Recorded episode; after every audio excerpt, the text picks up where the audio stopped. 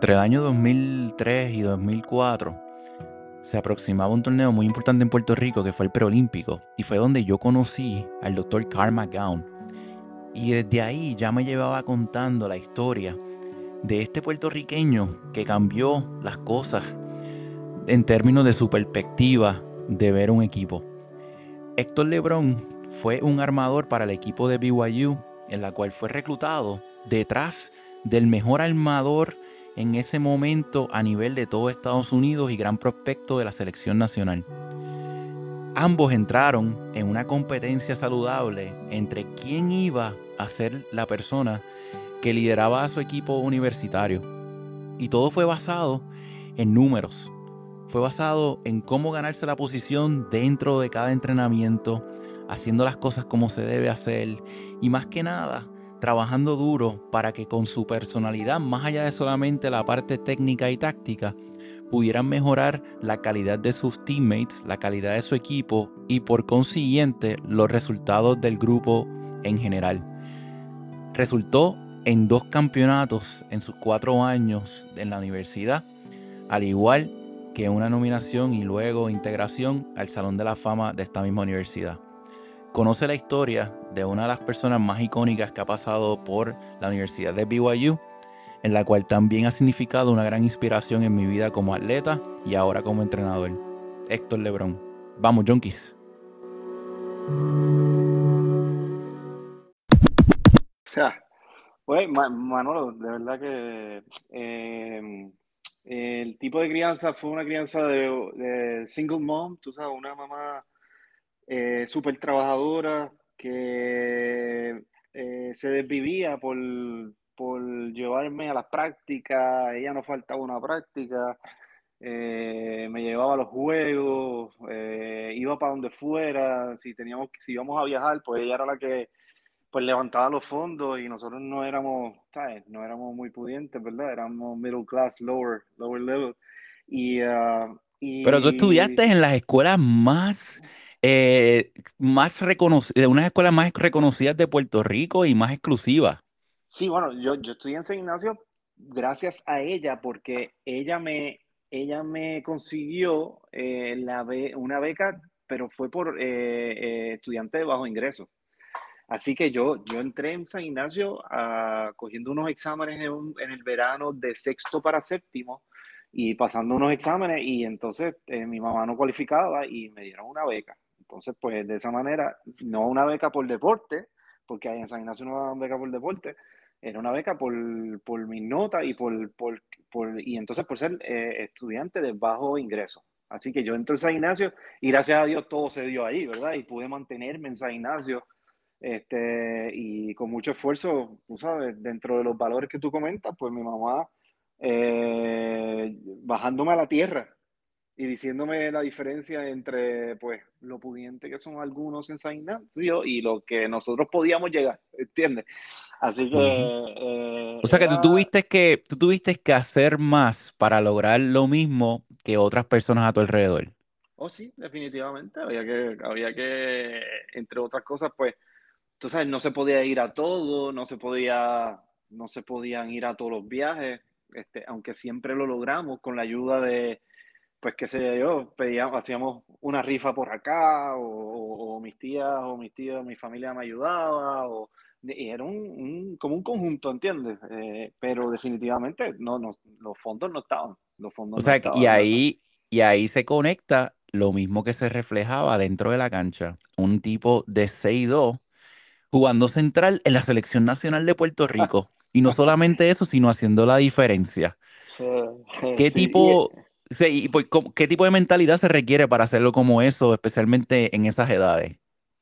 Yo, yo, yo te digo una cosa, Manolo, mi, mi, la mentalidad ahí eh, era de, obviamente, somos un equipo y yo hago lo que ustedes me digan que yo tenga que hacer.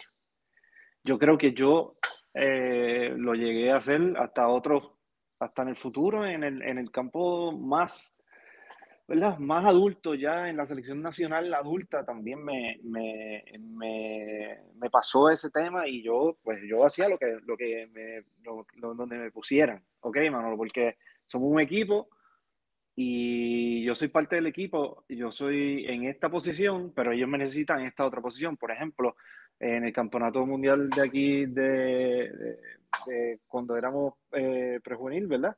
Que fue el campeonato en el Coliseo Roberto Clemente, a la federación o se le olvidó o cometieron un error con inscribir a Paul Avilés. Entonces nos quedamos sin ese central. Y entonces estaba Ricky, estaba Ángel, estaba todo el mundo y hacía falta una conexión eh, con un central. Yo venía jugando central en, en, categorías menores, jugaba todo donde me pusieran, olvídate. Eso era buenísimo, por eso es que es buenísimo. Yo jugaba esquina, jugaba por el centro. Y, lo último que salió fue, fue a, acomodar. Y, y, ahí, una vez en, en, en, el, en Salinas, en el albergue olímpico, pues mira, nos dijeron, está pasando esto, vamos a tratarte por el medio. Y ahí comenzó, y ahí está, está, está el mundial a una semana, nos toca. Y entonces, de esa manera es que entonces tú llegas a esa posición a y... A central, sí. O sea, por central fue de, por, por, por, haber jugado en, el, jugado el mundial. Y seguimos jugando por ahí, tú sabes, lo que, lo que sí tenía que jugar las categorías, que si que si tercera categoría, que si no, que si había que jugar por el medio, lo jugábamos, ¿entiendes? Había necesidad, pues lo jugábamos. Así que eh, eh, no, había una, eh, a esa edad no había un, pues mira, tú te vas a especializar en esto. O sea, yo me recuerdo a Ángel metiéndonos bolas por la cuatro, ¿sabes? Este, muchas veces, o sea, en, Marista. Este, Ángel Pérez siendo una bestia. lo que te digo, eh, o José Quiñones es un 4 y 2 que matando en superior. Sí, sí, que son, que son cosas que realmente no, no solamente pues uno debe tener la mentalidad para eso, sino que también entender que no hay casualidades, sino causalidades y la preparación para lo que nos toque es importante y la aceptación y maximización del rol que nos toque. ¿Cómo entonces ¿Cómo, ¿cómo, en esa corta edad, pues uno, uno se mentaliza en que yo voy a maximizar cualquier rol que mi equipo necesite? Porque a veces, muchas veces uno quiere también, uno tiene metas individuales. ¿Cuál ¿Cómo se crea ese balance? Claro, yo, yo honestamente, eh, y no puedo decir de, de, nadie, puedo hablar de mí, yo lo que quería era jugar, ¿no? Lo que quería jugar y tratar de que el equipo ganara, ¿verdad? Así que en esa, esa era mi mentalidad. Si esto es lo que es, esto es lo que es. Mi, único mi, mi mayor posibilidad de jugar, o sea, eh, imagínate un equipo de superestrella, Héctor Eddy Galarza, Ángel, Fernán Fuente, Piki, toda esta gente, y tú tienes la oportunidad de practicar con ellos, jugar con ellos, ¿verdad? Y esos son mis hermanos de, de, de cancha. Y a esa edad, pues, nunca nos imaginamos lo que, lo que iba a ser, o sea, lo que ellos se iban a convertir, pero a la misma vez era un elogio jugar con ellos, ¿verdad? Y, y de repente, ¿sabes? Te dan la oportunidad que vas a estar en el starting six jugando de medio. Vamos mm. para adelante, tú sabes. Eh, by the eso mismo me pasó en BYU. Eso fue exactamente lo mismo que pasó en BYU. Cuando a mí me reclutan, no me, no me reclutan de acomodador ellos, ellos, me, ellos me fueron a ver a los Junior Olympics en San José, California, y yo estaba jugando esquina, eh, jugando esquina cruzado con José Pereira, Ohio State All American, tú sabes. Cuando, dice, este cuando, dicen, cuando dices ellos, puedes puede ah, decirle al público que nos está escuchando de diferentes países cuál era el, el coaching staff de la Universidad de BYU en Utah, en Estados Unidos. Sí, claro, claro, claro. Eh, nada, cuando, cuando me fueron a reclutar en San José de California, eh, estaba Hugh McCutcheon, que ahora mismo actualmente es el coach de, el head coach de University of Minnesota, y, eh, o sea, tremendo coach y coach del equipo nacional de Estados Unidos, ganador de medalla de oro con los varones. y estaba Troy Tanner, que era eh, un AVP Star eh, en ese momento, el ganador de torneos de Manhattan Beach, Huntington, whatever. Y entonces el, el, head coach, que era la persona que movía el, el programa, que era Carl McGowan, y que de verdad no necesita mucha, mucha introducción, no, that many introduction, pero... En ese momento, tú sabías, ok, la, grandeza de Carl o Carl todavía no estaba en esos niveles, por lo menos de conocimiento fuera de Estados Unidos. No, no, no, no, Carl sí estaba en esos niveles, yo de verdad no sabía nada. Yo de verdad no sabía nada, no sabía nada de la universidad, no sabía nada de Hugh, no sabía nada de Troy, ¿sabes? No sabía nada. Yo, eh, ¿verdad? Yo estaba, estábamos en cuarto, eh, cuarto año de, de escuela superior y lo que estaba buscando era ver cómo, cómo podía eh, conseguir estudiar, ¿verdad? Que era lo que mi mamá me inculcaba. Eh, eh, cómo conseguir estudiar de una manera en que se pagara la escuela, porque como te mencioné, no habían los fondos para yo irme a una escuela grande y que no me dieran una beca, pues, half tuition, full tuition o, que no me dieran ayuda económica. Así que por lo, por lo tanto, yo lo que estábamos era buscando cómo, cómo, cómo, how to lure algunos de los de, la, de, los, de las escuelas eh, que me pudieran llevar a, a, Estados Unidos a estudiar, ¿no? Y si no, pues me quedaba en Puerto Rico estudiando, ¿no? Oye, y, y, el, y el darte cuenta que una universidad de mormones en el medio de la nada en Estados Unidos, eh, que te estaba reclutando con la posibilidad de tu poder, poder jugar División 1. Llega allá, ¿con qué te encuentras? ¿Cuál es el ambiente de entrenamiento y desarrollo que te encuentras? Eh, yo me encuentro con algo totalmente diferente. Era un, obviamente, un programa bien organizado, con una estructura espectacular. Eh, eh, damos gracias a Dios y, ¿verdad? Siempre miro para atrás y digo, si no pasa, hubiera ocurrido esto, o sea, nunca, nunca se me hubiera dado, que era que Osi, Osi Antonetti, eh, eh, gran jugador de este país, tremenda persona y un hermano que lo considero familia, este, él estaba en la universidad todavía estudiando, ¿verdad? Y le quedaban dos años de universidad y él me pudo dar un intro a la universidad, me, me advirtió todo lo que, los pros, los contras, ¿verdad? De la universidad. Y también se convirtió en un hermano mayor. Él era el más que empujaba, él era el más que, el más que eh, ejercía presión para que uno eh, trabajara duro cada jugada, cada minuto, ¿verdad? Así que me encontré con una estructura totalmente diferente, un, una gente, unos jugadores que fueron reclutados eh, por todas las universidades y personas como yo que fueron reclutados por, eh, por universidades pues que no eran, en aquel momento no eran lo, el, el Sí, más pequeñas, realmente universidades más pequeñas que no tienen el reconocimiento de todas las demás. No era Stanford, no eran los UCLAs del mundo, ¿verdad? Y así que, así que eh, llego a BYU y me encuentro con un, con un programa que, que pues, con, con con entrenamientos por la mañana, prácticas por la tarde, corriendo los sábados. Y esa estructura, obviamente, en, en, escuela superior y en las categorías menores de aquí de Puerto Rico, pues no lo, no lo hay porque no hay tiempo. O sea, aquí hay, tú estás jugando en diferentes sitios, a diferentes eh, días, y no hay esa estructura tan, tan, ¿verdad? tan grande, ¿verdad? Así que era, era, otro mundo. Además, el frío y la universidad, una, una universidad que la, que la administra la escuela, eh, la, una iglesia, eh, la iglesia de los santos de los últimos días, ¿no? Los mormones. So, e, era otro, eh, definitivamente para mí era otro mundo. Y para, para los que nos están escuchando y conocen hoy en día, obviamente porque la filosofía tiene un nombre hoy en día, que es Gold Medal Squared, pero en ese momento era un experimento y tú fuiste parte de ese experimento.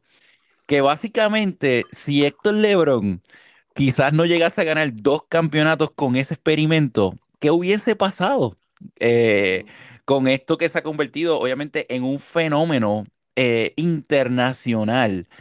¿Le, puedes describir a, las personas que nos están escuchando qué era ese experimento? O sea, ¿qué tuviste particular del sistema que se utilizaba dentro de los entrenamientos? Sí, eh, yo, yo creo que Carl, ¿verdad? Eh, no, ¿cómo explico? No lo te, yo creo que lo tenía como un experimento, pero no, obviamente como tú dices, no sabía que iba a, tener un boom tan grande. Eh, pero eh, lo que sí era que, a mí lo que me impresiona es que era jugar voleibol. Manolo, lo que hacíamos era jugar voleibol. O sea, tú eh, puedes ver un montón de drills y puedes hacer un montón de cosas contra la pared y bolas contra el canasto y todo lo demás.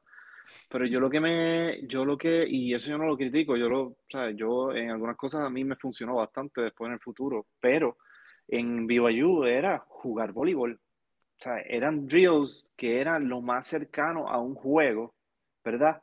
Dentro de tres horas de práctica, desde el principio del calentamiento al final.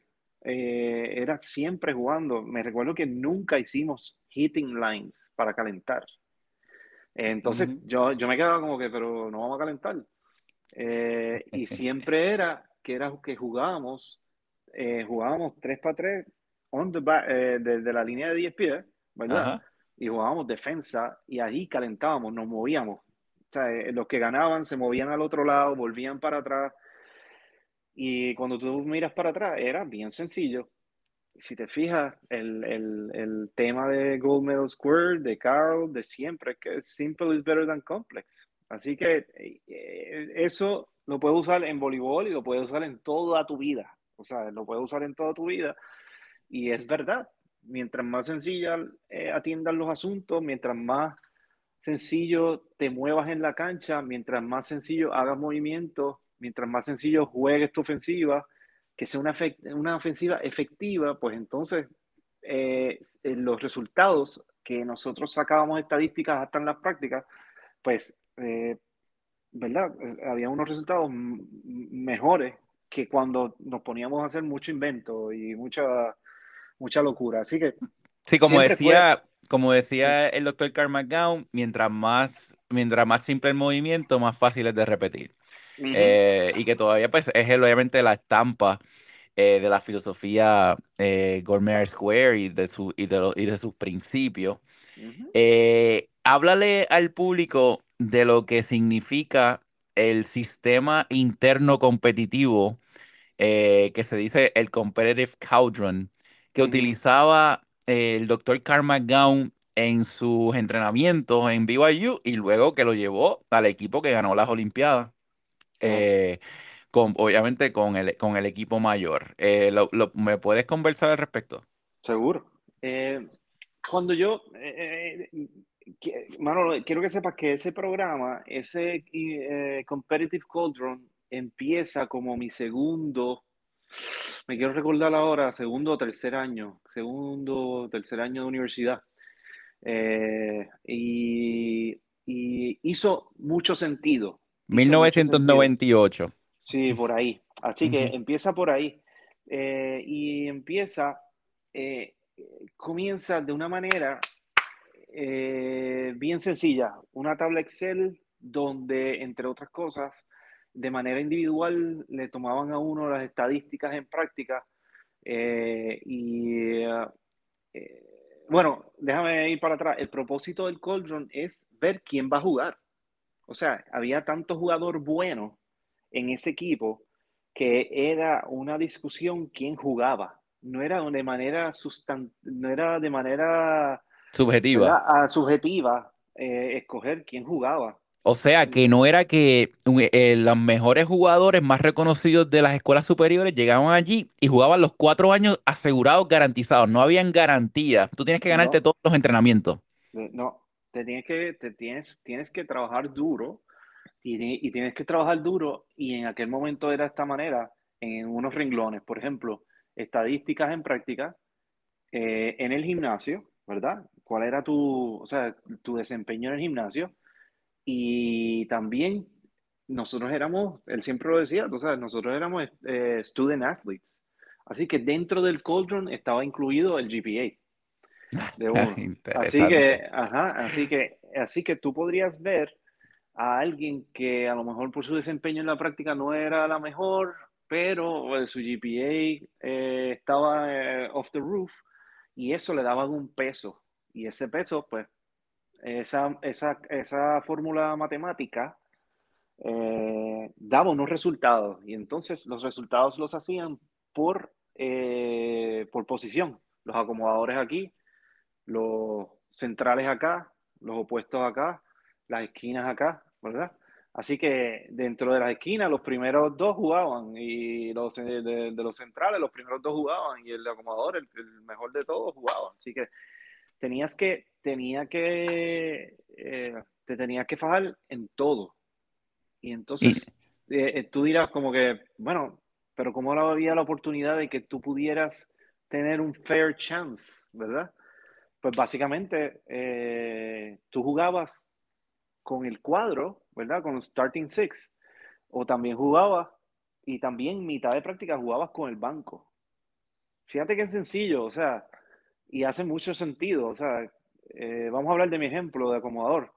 Yo jugaba con el banco, ¿verdad? Con los, con los seis que no jugaban titulares. Entonces, eh, a mitad, se cogía estadística, a mitad de práctica hacíamos el mismo ejercicio con los, con los eh, con los titulares y se sacaba estadística. Entonces, y además de eso, también en los ejercicios de, menos personas en la cancha, de 2 contra 2, 3 contra 3, 4 contra 4, también se llevaban números, ¿correcto? Sí, en todo. En todo, casi todo teníamos, pues era, obviamente, era un, programa estructurado y había, pues, eh, student athletes, eh, eh, eh volunteer coaches cogiendo estadísticas este, y aprendiendo sobre el juego. Eh, y entonces toda esa data se, se llevaba y entonces de esa manera se, se, determinaba dentro de, obviamente Manolo, dentro del juego, si, hay, si había una estructura que, si había un jugador que machaba mejor con este otro equipo o por motivos estratégicos, podía haber un cambio, ¿verdad? No, eh, eh, no estaba puesto en piedra que estos seis era lo que tenían que empezar, pero era lo más cercano a un fair chance de que, de que viéramos a ver si tú debes de jugar o no debes de jugar. Ok, vamos a hablar específicamente de, que, de, de la leyenda que todavía se cuenta en las clínicas eh, pues, de, en diferentes lugares en Estados Unidos. Y la leyenda va como esta. Eh, el, reclutan al mejor acomodador y más reconocido de todo Estados Unidos. ¿Cuál era el nombre, Héctor? Eh, Chris. Eh, ok. So Chris Fixak llega allá a BYU con todas las expectativas de que iba a llevar a BYU a el próximo nivel y que se iba a convertir en una gran superestrella, como obviamente tenía la capacidad sin quitarle el crédito al respecto. Entonces se encuentra con el señor Héctor Lebrón, que viene de jugar central y otras posiciones en Puerto Rico, eh, pero como, como nos había contado al principio del podcast, en lo de él es que quería jugar. Eh, y cuenta la leyenda que pues en, uno de los entrenamientos pues se acerca la oportunidad de que tú puedas ser armador. Eh, y de momento el mejor acomodador de Armados Unidos comienza a perder ejercicios contra ti. y tú comienzas a conectar mejor con tus jugadores. Eh, pero más allá de la conexión en precisión eh, y técnica, la personalidad que tú le llevaste al grupo logró que el equipo empujara con más victorias en los entrenamientos y en la cancha. ¿Cuán cierto es eso? Sí, eh, right on, es súper cierto. es una historia, bueno, la usan Crowd eh, y Gold Medal Square la usan porque es una historia que, que honestamente, si uno lo piensa antes, jamás, jamás se lo pensaría. O sea, definitivamente Chris, eh, que es tremendo jugador, es lo que dicen, pues tenía el cuerpo de Udonis, tenía las manos, ¿sabes? Cuando era, cuando él acomodaba, lo que decía Carl era que cuando él acomodaba, pues los ángeles cantaban, ¿verdad? Y, cuando, pues, pues, nada, que, que su, eh, cuando su release de la bola salía súper bien. O sea que la técnica, técnicamente era mejor que tú. Sí, muchísimo. y como jugador, sí, solamente considerando cualidad de jugador, tú, Héctor Lebron, piensas ¿sabes? que Chris era mejor que él. Entonces, pero tú le llevabas en qué? Bueno, lo, que pasa es que en ese momento eh, Chris llega a la universidad y se va a una misión y vuelve. Y cuando vuelve yo entro. Y él y yo entramos a la misma vez a BYU, porque él se había ido a una misión. Entonces, ese primer año que estamos en BYU, eh, eh, yo no, yo no, yo iba a ser redshirt, eh, lo que se le dice que, lo, que me sientan un año en lo que van preparando, y el acomodador que estaba, que no era Chris, que era un acomodador de cuarto año, se, se cuelga en todas sus clases y no puede jugar. Entonces necesitamos dos acomodadores y yo empiezo con Chris, ¿verdad? Y ese año Chris y yo, eh, Manolo, ese año no había el Cauldron, no había el, el, la, la, recopilación de data para poder, para poder eh, determinar quién eran los, los, jugadores. Así que ese año era, fue un poco frustrante porque a veces yo jugaba y ganábamos, entonces después empezaba Chris y era como que, o sea, que, ¿dónde estamos? Y yo creo que eso dio pie, entre otras cosas, esta situación y el hecho de que Carl es un savant, ¿verdad? Un genio, pues que, que, él creara este tema que él lo veía leyendo, ¿verdad? De eh, programas como el programa de soccer de Duke, donde llevaban estadísticas, etc. And endurance. Eh, ajá. Y él lo venía trayendo de ahí. Entonces, pues empieza el Cauldron. La, la, actually, Manolo, ¿verdad? No quiero salirme el tema, pero la frustración mía llegó tanto que yo le dije a él que yo me iba de BYU y yo me transfería a otra universidad. Eh, Muy interesante. O sea que debido a que entonces eh, habían descontentos porque no había data suficiente para, para darle apoyo a las decisiones y entonces eh, la persona que es considerada de los mejores entrenadores de la historia, no solamente de Estados Unidos, sino a nivel internacional, doctor Carl McGowan, que es paz descanse, pues decide renovarse y decir, no, pues vamos entonces a utilizar data para determinar nuestras decisiones?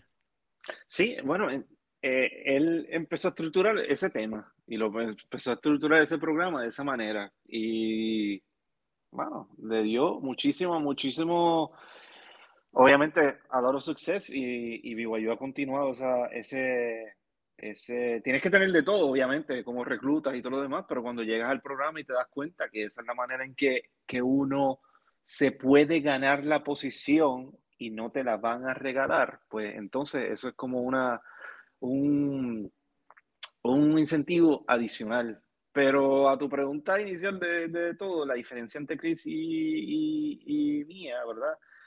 Era que eh, yo, yo entendía que, como te estoy hablando y como te hablo ahorita, yo hacía lo que fuera para que el equipo ganara.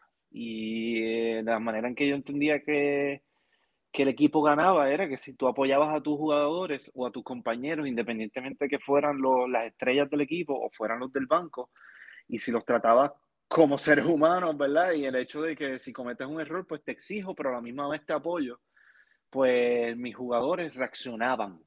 Ellos reaccionaban mejor a la crítica, a esa crítica constante y a ese pushing y a ese, pues no sé, eh, pero, pero Héctor, tú vienes de una cultura latina donde todo es caliente, candente, fuerte, agresivo, eh, eh, y de momento te encuentras con, pues, con esa filosofía que realmente ambas, ambas obviamente han funcionado a través del tiempo.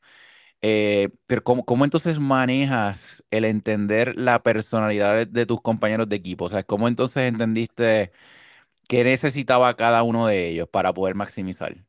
Yo, yo lo único que entendía era que si yo los apoyaba a ellos, ¿verdad? Si yo apoyaba a mi, a mi central que lleva, que lleva botando dos bolas en línea, ¿verdad? Y yo le apoyaba y le decía, eh, le podía decir otra cosa y volvía y le tiraba la bola y no eh, le quitaba la bola o decían, yo no voy más para donde ti porque sigues botando la bola. En vez de hablarle en manera negativa, trataba de eh, hablar en manera positiva. Y eso lo hacía en todo, o sea, todo lo que, todo lo que podía hacer, pues lo, le veía el positivo a, a, todo. O sea, estamos ahí, muchachos, los vamos a coger, eh, no se preocupen, no importa. Eh, no es que esté pasando la mano, pero a la misma vez exigía de otra manera. y era cómo convertirme en un líder tanto de la gente que no jugaba todo el tiempo como de la gente que jugaba todo el tiempo. Entonces, pues, de repente empezábamos, empezábamos a, ver que, que la gente del banco le ganaba a la gente del cuadro, le ganábamos tres, cuatro sets. De repente los del cuadro, yo me iba para donde los del cuadro y destrozábamos a la gente del banco. O sea, y yo entiendo que aprendí mucho, de, entre otras cosas, pues, de hacer mejor a los que están al lado mío. Si los de que están al lado mío mejoran, todos vamos a mejorar. Por lo tanto, somebody's gonna shine y vamos a ganar, ¿no?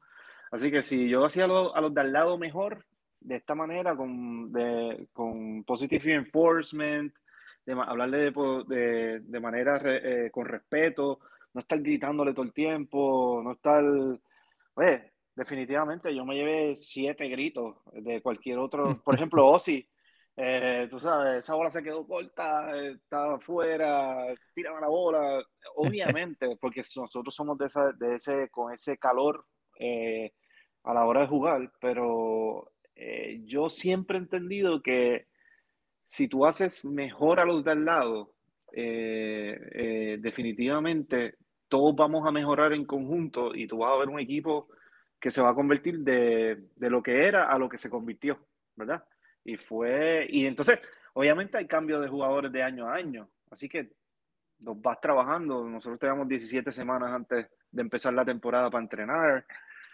Es, es, una dinámica interesante, pero siempre hablando en positivo y ayudando a los de, a los de al lado, pues siempre me funcionaba mejor que estar gritándole y estar cayéndoles encima y por qué hiciste esto mal y esto y lo otro, pues no, no me funcionaba. Dos campeonatos y miembro del Salón de la Fama. ¿Cómo mantienes esos, esos pies en el piso eh, después de un primer campeonato, llegando al gimnasio nuevamente y sigues con, el mismo, con la misma hambre y respeto de todos los jugadores? Ganaste, te funcionó la fórmula. Eh, ¿qué, ¿qué, pasa ese próximo año para tú poder mantener esas ambiciones? Bueno, tú, tú lo que quieres es, es eh, tienes en, el voleibol de NCAA, tú tienes un periodo para jugar en NCAA. Y tenía, yo tuve la dicha de poder jugar en NCAA. No todo el mundo tiene esa dicha y yo lo veía de esa manera. Pues así que, por lo tanto, cuando ganamos el campeonato, el primer campeonato, yo lo que quería era repetir ese segundo campeonato, el back-to-back championships, que eso hubiera sido algo espectacular, ¿no? Y eso es lo que tú, como, una, como un... Eh, como una persona que le encanta el deporte, tú sabes, lo, mejor de ganar es volver a ganar, ¿no? Así que este, eh, el próximo año yo quería, yo quería ganar otra vez. Así que yo lo que veía era que no hemos hecho nada. Hemos ganado un campeonato, estuvo súper bien. Ahora quiero más. Quiero ser, ganar otro campeonato, ¿no? Y yo nunca he sido, ¿sabes? Yo nunca he sido, eh, Manolo, nunca he sido de, de, de, pues mira, pues ganamos, ahora ustedes todos tienen que respetarme a mí. Eso no es una manera, o sea, again, eh, ya ganamos un campeonato, mano, pues vamos a seguir haciendo lo mismo, vamos a seguir mejorando, vamos a seguir comiendo bien, vamos a seguir entrenando duro, vamos a seguir eh, durmiendo, vamos a seguir tratándonos con respeto y vamos a seguir apoyando a los otros para tratar de ganar otro campeonato. Héctor, te pregunto, aquí que ya que además de Israel García, eh, el doctor Carl ha, significado mucho para mí en mi carrera eh, y en lo que trato de hacer cada día. Eh, ¿Qué lo hacía especial? Tú que lo viste como, como jugador y lo viste en ese proceso de él mismo, ¿sabes? encontrarse y seguir creciendo como entrenador. Obviamente ya le estaba envuelto con las selecciones nacionales de Estados Unidos y, y llevando al voleibol a nivel internacional en muchos lugares, conjunto el doctor Doug, uh, Doug Beal, pero Tú que lo viste de una manera única, ¿qué fue lo que él hacía que realmente ha dejado un legado que nunca se va a olvidar? Sí. sí, está, está difícil contestarte esa porque era tantas cosas, pero, pero eh, yo, yo, yo creo que de Carl, de las cosas más brutales es eh, que, que nada, eh, tenía, unas, tenía un, unas metas y tenía, eh, ¿verdad? Para que esas metas fueran reales, pues las escribía y nos las inculcaba a nosotros, ¿verdad? Y siempre nosotros estábamos trabajando para esas metas. O sea, si era el campeonato, era el campeonato y lo decíamos desde el principio. Eh, ¿Y cómo va a llegar ese campeonato? Pues, pues con estos valores, de esta manera, ¿qué tenemos que hacer? ¿Verdad? Y teníamos una, estrategia. Y era una estratega, eh, pues, monumental, ¿verdad? Eh, estudiaba el juego todo el tiempo, me recuerdo ver videos, ¿verdad? Antes obviamente no, era, no había iPad, no había, el internet no era de esta manera, se mandaban los, los cassettes entre medio de los coaches, se intercambiaban cassettes y qué sé yo. Así que eh, la cosa es que Crowder era un estratega espectacular, así que para cada juego había un plan de trabajo que se trabajaba toda la semana, este, ¿verdad? y había que estudiarlo y nos preguntaban y, llegaba el día del juego y lo repasábamos y lo repasábamos y en las prácticas esto es lo que vamos a hacer porque así es como ellos juegan, ¿no? Este, y había una estrategia. O sea, que era bien, era todo bien estructurado, bien organizado y bien simple. Sí, bien simple. Esa, la palabra es súper simple y, y lo otro es que Crowd este, te hablaba directo, ¿ok? Te decía lo que él entendía directo. No había sugarcoating, no había cómo esconder lo que quería decirte. Este, no había ninguna otra manera que decírtelo de frente, ¿verdad? Y decirte qué es lo que él esperaba de ti y cómo quería que eso se trabajara, ¿no? Así que, eh, bueno, a mí siempre me decía lo mismo, tú sabes, como que you are what you eat, you reap what you sow, ¿entiendes? Así que todo ese tipo de, lenguaje a diario, pues recalca en tu, en tu ser, en tu cerebro, en tu cabeza, ¿verdad? Y tener eh, una persona de esa manera como tu líder, ¿verdad? Y no nada más en lo, en la parte de, en la parte del voleibol, ¿verdad? También estaba la parte familiar, ¿verdad? Como cómo él se tenía que ir de la práctica porque él siempre tenía dates con su esposa, cómo él siempre, este, eh, sus hijos eran una prioridad, cómo era que, que, sus amigos eran una prioridad, cómo era que su salud, eh, hacer ejercicio, y eso era una prioridad, era una disciplina tan, tan increíble que a uno se le pega, ¿sabes? Porque tú ves que las cosas buenas le van pasando y entonces a uno se le pega y uno va aprendiendo. Y ese era un momento de desarrollo, o sea, en, en, la vida de uno, ¿verdad? Así que uno va aprendiendo sobre eso. Además de que era, además que era un espectáculo de persona, ¿verdad? Así que era, era, era tremenda persona. Muy interesante esos conceptos. Gracias por ese insight. Y la última pregunta que te hago de BYU es, desde ese momento, ¿ya tú sabías que Hugh McCutcheon se iba a convertir en lo que, en lo que ahora es? O sea, ya se veía. ¿Qué, qué tipo de, de características tú veías que son indicativos de lo que es hoy, en día? Sí, no, eh, o sea, Hugh, eh, Hugh McCutcheon en BYU era la, obviamente la mano derecha y de la estrategia de Carl, ¿verdad? Y, y sus explicaciones, yo lo que me recuerdo es siempre estar eh, explicando cada jugador a saciedad de cómo vamos a jugar contra ellos, ¿Por qué tenemos que hacer esto en el K1, en el K2, verdad? ¿Por qué tenemos que ganar la batalla del serve receive? Eh, y, Hugh, obviamente, pues, Hugh era un jugador, jugó, eh, y jugó profesional, jugó en BYU, y, y, sabía cómo hablarnos a nosotros como jugadores. Era, era como también como un papá allí. Eh, su organización, la organización de Hugh era un espectáculo, o sea, todo en libreta, eh, bien estructurado igual, y obviamente viene de la escuela de Crowd. Así que eh, a mí no me sorprende nada su suceso, ¿entiendes? No me sorprendió mm. nada eh, el suceso de él y que le haya ocurrido teniendo las vicisitudes que tuvo, por ejemplo, en las Olimpiadas y lo que fuere, es increíble, o sea, es increíble, pero era su conocimiento eh, Hugh, ¿verdad? Hugh, entre otras cosas, eh, tiene un MBA de BYU. O sea, que era un, coach bien inteligente, de números, eh, con, un plan de trabajo impecable eh, y con unas ganas. Por ejemplo, si había que entrenar a las seis y media de la mañana, él estaba ahí ya a las seis y cuarto. una organización, él daba el ejemplo. A veces él entrenaba con nosotros, todavía estaba joven, entrenaba y brincaba y jugaba. So, nos demostraba, tú sabes, nos demostraba ciertas cosas. No era tu show off, era para hacernos mejores, ¿no? Así que mm, yo, yo te digo, Manolo, yo tengo, yo tengo la dicha de jugar con, con tres personas y, oye, cuatro, porque Rob Browning en St. Mary's, pues es tremenda persona y, y también tremendo coach. Eh, así que eh, yo tuve la oportunidad de jugar eh, para Crowd, Hugh, Troy y, Rob. Este, Increíble. y, en un mismo staff.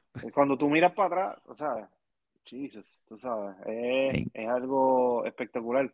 Se te queda tallado, en mi caso particular, ¿verdad? Porque no estoy tan involucrado ahora en el voleibol, eh, pues se te quedan esas, esas enseñanzas para tu day to day, eh, para, tu, para lo que tú, para lo que tú, eh, en lo que tú trabajas, en la familia, con tus amigos, ¿verdad? Se te quedan eso, esa, esa, esa estructura se te queda, porque es ¿verdad? una cosa de todos los días. En Puerto Rico te dieron gran libertad para, para tu poder jugar diferentes posiciones. Yo sé que obviamente era más común en los 90, pero como quiera te dieron esa confianza. Los mejores entrenadores que tú tuviste en Puerto Rico, ¿qué tenían en común? Eh, yo te digo, eh, lo que tenían en común, entre otras cosas, era, eh, bueno, el sentido de ganar. aquí es una cosa inmensa, como tú lo dijiste ahorita, somos latinos, queremos esa fogosidad y ese, esas ganas de, de, que, de que ganemos, ¿verdad? Pues eso también se te queda por dentro. Yo tuve, eh, ¿verdad? Eh, uno de los coaches que tuve pues fue Humberto, ¿verdad? Eh, Humberto Rodríguez. Humberto Rodríguez. Y Humberto tan, me recordaba mucho acá, era bien estructurado. O sea, las mm. prácticas estaban hechas, los drills eran eh, redactado en una pizarra, eh, se trabajaba antes de la práctica y se trabajaba después de la práctica. Y estoy hablando del ARES 2002, 2001, eh, ¿verdad? Este, y de esa manera, pues a mí me impresionaba mucho eso, ¿verdad? Venir de una estructura y llegar a otra estructura, pues estaba, nos iba bien y nos fue bien, ¿no? ¿verdad? Dar ganó campeonato. Oye, obviamente. Te, pregunto, dentro, dentro de esos años que, estás tocando, eh, pues hay un, hay un tema también que le puede interesar a, muchos de los que nos están escuchando, y es que pues tú tuviste una batalla contra pues tu peso, eh, y tú has hablado abiertamente de ese tema, pero quisiera ver si, si tú pudieras eh, pues conversar un poco al respecto y para que la gente tuviera un, un insight de lo que es pues convivir con eso y a la misma vez, ¿sabes? Con todo y eso tú pudiste tener los éxitos que tuviste. ¿Qué, qué, ¿sabes? ¿Qué, qué cosas pudiste lograr para vencer eso, esas dificultades de mantener el, peso ideal que tú buscabas para ser el atleta que, que querías ser? Claro, y oye, es, alto sabido sobre ese tema de que pues yo, eh, pues nada, era qué sé yo, Big Bone o lo que como lo quieras llamar, o siempre estaba medio pesadito, ¿verdad? Pero, eh, mira, Manolo, yo creo que una de las cosas, eh, una de las cosas que en ese momento era seguir trabajando duro, ¿verdad? Eh, si venía ya la temporada, pues entonces, pues uno trabajaba mucho más duro, este, entreno por la mañana, entreno por la tarde, ¿no? Este, y era cómo uno podía trabajar lo más duro posible para llegar a ese, ese peso, porque, porque el que yo no esté en, peso o esté en shape perjudica a mis compañeros y por lo tanto perjudica a mi equipo. Ese es el, lo, que lo que hemos hablado desde ahorita. Eh, de la misma manera en que yo estoy tratando de hacer a mis compañeros mejores, pues yo tengo que dar el ejemplo, ¿no? Así que yo, yo pues me metía en el gym días que no suponía y a veces en BYU pues hasta después de que se acababan las prácticas pues por la noche íbamos a un 24 hour fitness, este, un gimnasio de estos de 24 horas y entrenábamos y tratábamos de, de, de, de llegar a esos pesos. Hay algunos momentos, Manolo, en que uno ya llega al punto de que, ok, mira, yo no voy a ser más rápido y yo no voy a ser más que brinca, pero sí voy a ser el, mejor en esta otra cosa, o puede ser, ser, el mejor en esta otra cosa. Por ejemplo, yo, yo siempre supe que no iba a ser más rápido, por lo tanto, trataba de ser el, mejor en fuerza, ¿no? Trataba de alzar más pesas, mayor peso, más repeticiones, ¿no? Pero yo sabía que yo rápido, ¿sabes? Por a mí me, pasaban por el lado todo el mundo, tú sabes. A mí me gustaba correr. Eh, así que una de las cosas es saber tus eh, limitaciones, ¿no? Saber cuál es eh, lo que tu cuerpo puede dar, ¿no? Tú, tú, puedes trabajar eso y lo puedes trabajar every day y puedes trabajar para llegar a ser mejor en eso, ¿verdad? Y yo creo que esa, es la, eso también es otra lección entre tu, tu batalla eh, por la posición entre Chris y tú, donde no hay cuerpo perfecto, no hay jugador perfecto, no hay técnica perfecta que determine lo que va a ser el éxito de un jugador. O sea que tú trabajaste para la fortaleza dentro de tus capacidades para poder maximizarla. Claro, eso fue lo que exactamente es lo que, lo que yo traté de, como se dice, de explotar, ¿no? Yo me di cuenta de que yo tenía unas cualidades y más de liderato, más de tratar de hacer a los que están alrededor mío eh, mejores. Además de lo físico, pues mira, yo bloqueaba bastante bien. O sea, eh, eh, obviamente aprendí bastante con Carl, ¿verdad? Y además de ser central, este, pues venía a la esquina y, podía bloquear mucho mejor que algunos. So, yo, yo, obviamente, en esa estadística, pues yo salía bien, ¿entiendes? Así que yo explotaba esos temas. Eh, pero en cuanto al peso y eso, una vez unas, uno, obviamente tienes que trabajar y tienes que seguir esas metas. Eh, eh, eh, escribíamos unas metas de a dónde se suponía que yo tenía que llegar y entonces pues trabajábamos para llegar a esas metas, pero cuando llegaba un momento que tú sabías que la limitación va a seguir ahí, pues nos enfocamos en otra cosa, ¿verdad? Nos enfocamos, digo, después de que no afecte el rendimiento de, del equipo, ¿verdad? Pues trabajamos en, lo, otro, ¿no? Y, y, para esas personas que nos están escuchando y a lo mejor pues que tienen, eh, tienen dificultades de mantener un peso o tienen hijos o hijas que están en las mismas y piensan que por eso no pueden ser atletas, ¿qué mensaje tú, tú, tú le darías ahora que también, pues obviamente el tema de mental health es algo que se le está dando finalmente más, más atención. ¿Qué mensaje, pues, para uno poder, pues, también pues, mantenerse uno eh, mentalmente sano sin, sin frustrarse eh, por establecer metas que no son reales? Claro, es eh, dado en el blanco, o sea, las metas tienen que ser reales. Uno se tiene que orientar con, pues, obviamente, con un profesional de la salud. Nosotros tenemos un equipo o sea, un training room de 30 trainers y yo no sé cuántos doctores y, ¿verdad? y nutricionistas y whatever, pero no todo el mundo tiene eso, ¿no?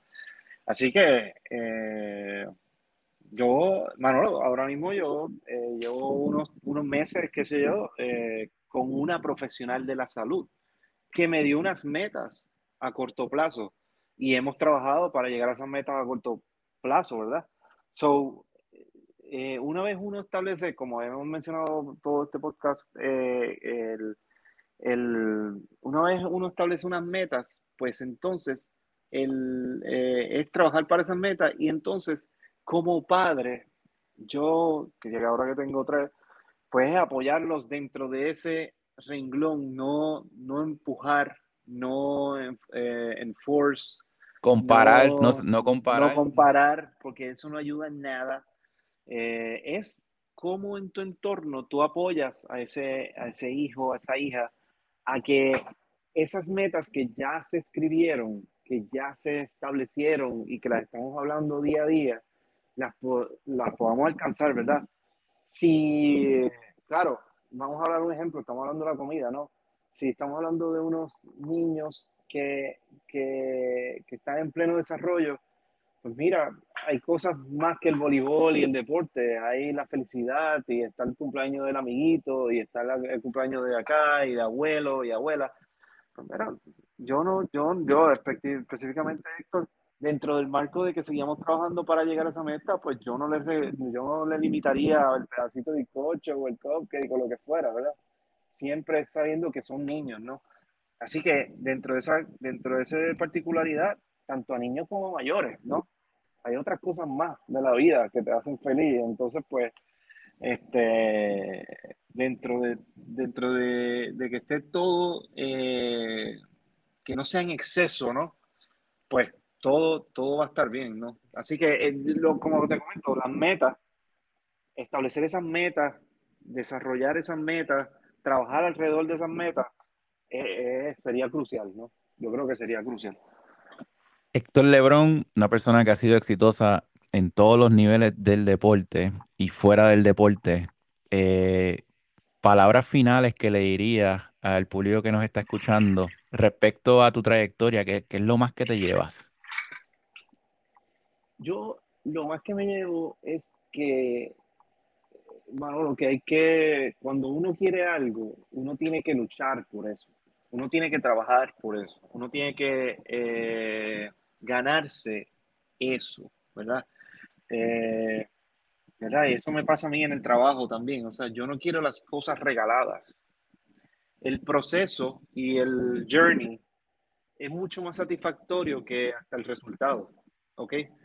Así que con eso te digo que cuando ganamos campeonatos, pues esa, ese proceso para llegar a ese campeonato, obviamente, es hasta más satisfactorio y se te va a quedar más tallado en esa mente que hasta el propio campeonato, ¿no? Y, en las metas que uno se traza, pues llegar a esas metas, la satisfacción de llegar a esa meta eh, y el proceso, pues es mucho mejor, ¿verdad? Cuando, como te comenté, estoy trabajando con una profesional de la salud y, y el proceso ha sido eh, espectacular, nos hemos reído, hemos llorado, o lo que sea fuera. Cuando llegamos a la meta, ¿verdad? Estuvo súper bien, pero el proceso fue el que, el, el, que yo puedo recordar y que te puedo detallar entero. Pues mira, aquel día hice esto, me comí esto, trabajé con esto, ¿verdad? Así que hay que trabajar súper duro todos los días, hay que eh, llegar, a eh, encaminarse a esas metas a corto, a largo plazo y siempre estar en el camino de no, no desviarse de lo que uno está haciendo a diario para lograr esas metas, ¿verdad? Siempre estar en, eh, viendo que cada, cada decisión que uno toma tiene un efecto y ese efecto podría ir en contra de, ese, de esa meta que estamos tratando de lograr, ¿verdad? Este, así que las decisiones que uno toma también, pues a diario, tienen que ver con lo que estamos trabajando a corto y a largo plazo y entender que lo que te puede gustar ahora eh, está súper chulo, pero entonces eh, puede afectar lo, lo, que, a lo que tú quieres llegar a largo plazo. Y entonces esas decisiones pues son súper importantes.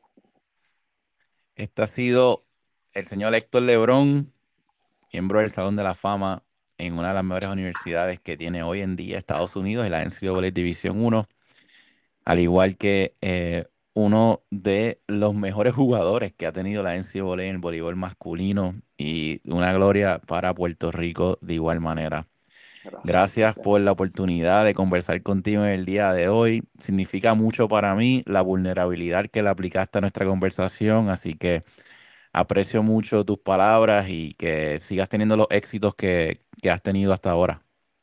Yo, y yo te agradezco a ti que me hayas invitado. Eh, para mí, es, siempre que tú llamas, eh, para mí es un honor, eh, ¿verdad? Porque seguimos hablando del voleibol, seguimos hablando de, de cosas que hacen sentido, cosas que desarrollan a la gente y cosas que desarrollan a las personas. Y, y yo sé lo que tú estás luchando que se desarrolle nuestro país y que, se, que podamos, entre otras cosas, desde aquí poder desarrollar a otras personas, ¿verdad? Y que se conviertan en, gente de bien y, y, también en el voleibol, claro. Eh, en el énfasis del voleibol, pero agradecido siempre de poder hablar contigo, hermano. Excelente. Bueno, gracias a todos por escucharnos y hasta la próxima.